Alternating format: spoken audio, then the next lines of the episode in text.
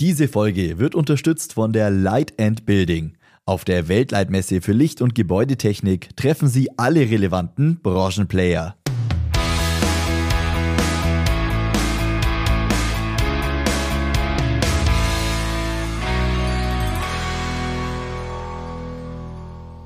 Hallo zusammen und herzlich willkommen in der E-Show. Ich bin Max Hermannsdörfer und in diesem Podcast hört ihr Interviews aus den Bereichen Elektroinstallation und Gebäudetechnik, erneuerbare Energien, smarte Gebäudeautomation, Modernisierung und Elektromobilität. Mein heutiger Gast ist Johannes Möller. Er ist Director der Light and Building. Hallo, Herr Möller.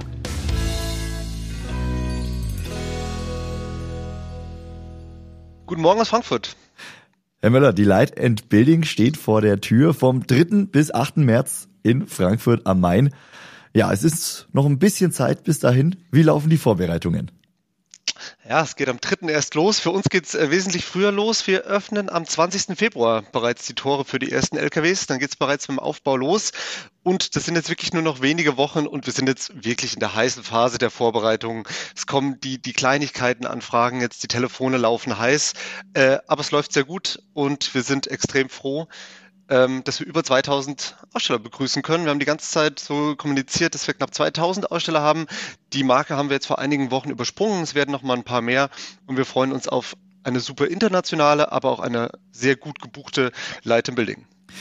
Die Light in Building findet ja in diesem Jahr wieder zum angestammten Zeitpunkt statt. 2022 äh, war es ja eine, eine Autumn Edition im Herbst aufgrund der Pandemie. Jetzt also wieder zurück zum Termin im Frühjahr. Ähm, ja, was erwarten Sie sich davon? Ist es dann ein, ein, äh, ein Gewohnheitseffekt, den Sie, den Sie sich davon erhoffen? Oder ja, was kriegen Sie da für Reaktionen? Ähm, ich glaube, so ein Messetermin ist nie Zufall, sondern es ist einfach ein angestammter Termin in einer Branche und hat immer auch mit den ähm, Zyklen der Industrie einfach zu tun. Und das war ja gerade auch einer der großen Kritikpunkte, als wir in den Oktober verschoben hatten, pandemiebedingt, dass wir eben von diesem Innovationszyklus runter sind und die Produkte bereits in den Markt gebracht wurden. Eine Light in Building gehört traditionell in den März, da ist sie seit dem Jahr 2000 hier in Frankfurt und deswegen war es für uns selbstverständlich, die dort wieder hinzubringen. Und wir kriegen es aber doch auch von den Ausstellern gespiegelt, dass gerade jetzt wir wieder im richtigen Slot sind und äh, dass sie froh sind, wieder mit dabei zu sein. Ähm, vielleicht auch da rückblickend sicherlich einer unserer großen ähm, Hausaufgaben, die wir mitgenommen hatten aus der Autumn Edition, doch den einen oder anderen wieder zurückzugewinnen, der einmal ausgesetzt hatte. Da sind wir sehr froh, dass wir das geschafft haben. Da kann ich nur einladen, einmal auf der Webseite drüber zu klicken über die Ausstellersuche. Die Pläne sind mittlerweile online. Ähm, da sind wir froh, dass wir wieder ein sehr starkes, ähm, vor allem auch deutsches ähm, Ausstellerfeld haben, auch wenn es um den Lichtbereich geht. Im Building-Bereich waren wir auch in der Autumn Edition sehr stark und nahezu alle Marktführer vertreten. Hm, Sie haben schon gesagt, mehr als 2000 Aussteller sind nun bestätigt für die Light and Building. Ein tolles Zeichen für die gesamte Branche. War ja nicht ganz klar, wie wird sich die Messelandschaft entwickeln? Äh, werden Messen weiterhin äh, ja so einen großen, äh, eine große Nachfrage haben? Äh, Sie zeigen jetzt sehr wahrscheinlich, dass diese Nachfrage weiterhin besteht Thema ist einfach verschwunden und das sind wir wahnsinnig äh, froh drüber. Also die, diese grundsätzliche Nachfrage, wollen sich Leute noch persönlich treffen? Brauchst du das überhaupt? Geht das vielleicht nicht digital? Das ist komplett weg.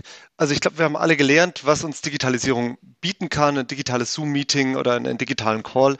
Aber wenn es um Innovation verstehen geht, Vertrauen aufbauen, neue Partner kennenlernen oder einfach Verbindungen wieder zu stärken mhm. nach zwei Jahren, ähm, dann ist es, glaube ich, klar, dass das persönliche Treffen äh, nicht ersetzt werden kann. Übrigens haben es unter anderem auch die vielen starken regionalen Messen seit der letzten Light in Building gezeigt, wie sehr gerade das Handwerk das braucht. Und vielleicht eine persönliche Einschätzung von mir noch.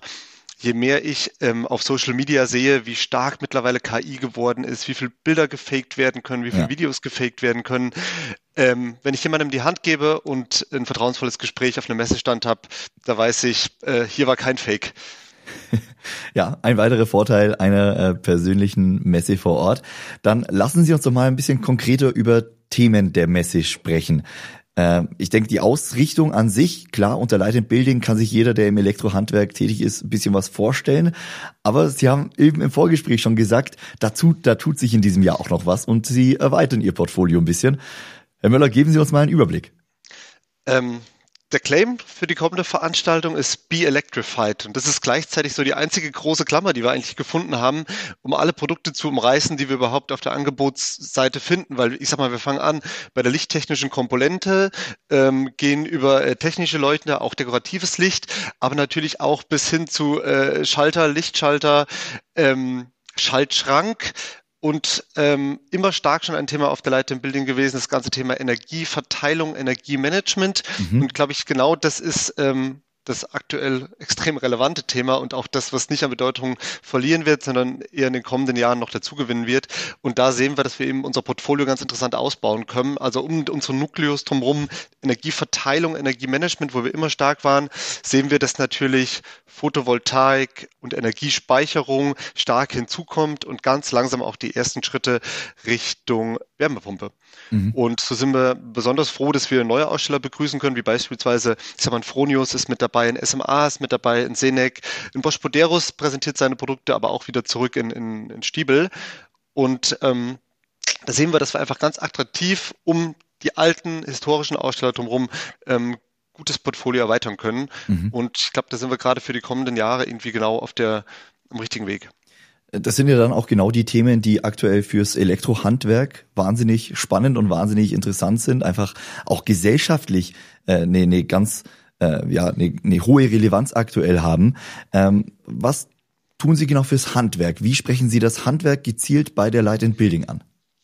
Also wie Sie gerade sagten, ich glaube, es sind eben genau die Themen, die wir täglich in der, in, in, in der Tageszeitung lesen und deswegen liegen sie so weit oben im Tisch beim, mhm. bei, bei allen auch im Bewusstsein. Und der Handwerker ist eben dann, der das Produkt verbauen muss oder dem Kunden jetzt gerade äh, noch mehr erklären muss oder vielleicht äh, noch mehr äh, Informationen dazu geben muss.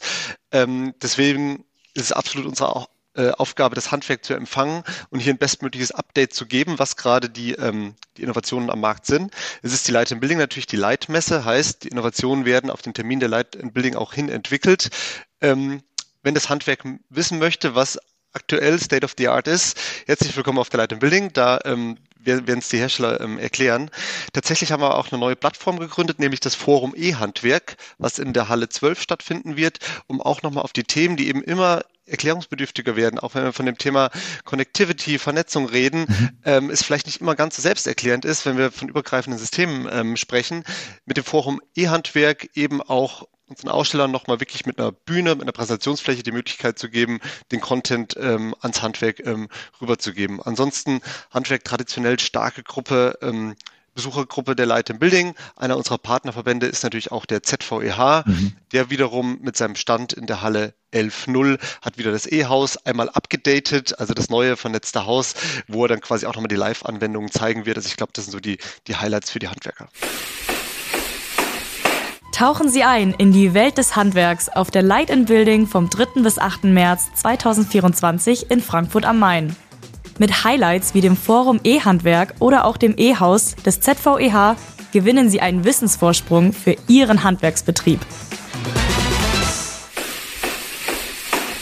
Ähm, ich komme nochmal zurück zu dem Forum E-Handwerk. Da wird es dann hm? Vorträge, wird es Diskussionsrunden oder äh, ja, Vorführungen geben. Wie kann man sich genau vorstellen?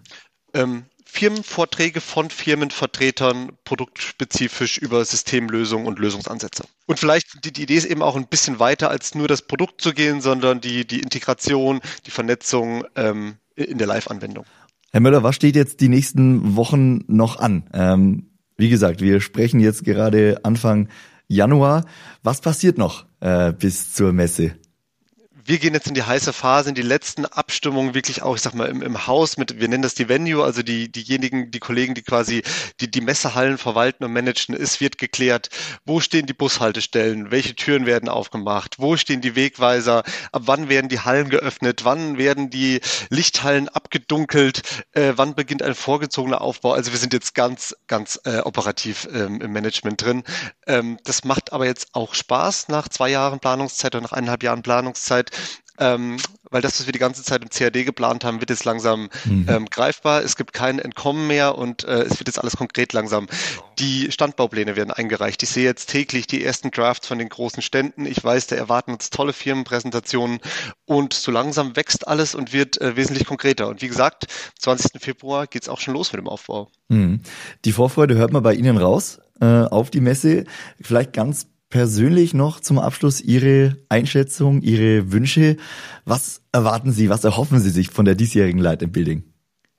Also ich weiß ja auf der einen Seite schon, dass wir ein gutes Ausstellerfeld haben, dass die Präsentationen gut sind. Äh, da, da freue ich mich drauf. Ich habe eine, eine, lange Reise an Pressekonferenzen jetzt auch hinter mir, gerade im, im, Ausland. So, wir besuchen unsere Top, Top 10 Besucherländer und äh, machen da ähm, Presseveranstaltungen eben.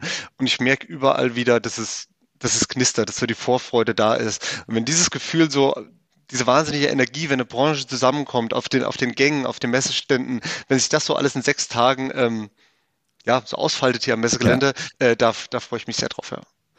Herr Müller, dann wünsche ich Ihnen äh, bis dahin weiterhin eine gute Vorbereitungsphase, dass alles äh, glatt läuft. Und ich bin sehr gespannt, was dann letztendlich in Frankfurt zu sehen sein wird, wie sich die Messe in diesem Jahr präsentiert. Freue mich persönlich selbst drauf.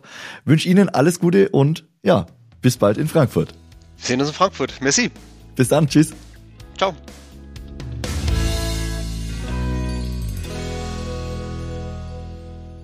Und das war's für heute mit dieser Ausgabe der E-Show. Falls euch das Interview gefallen hat, dann abonniert gerne diesen Podcast, um nichts mehr zu verpassen. Lasst gerne eine 5-Sterne-Bewertung da oder empfiehlt diesen Podcast weiter. Ich bedanke mich bei euch fürs Einschalten, wünsche euch eine schöne Woche und wir hören uns dann nächste Woche wieder. Bis dann.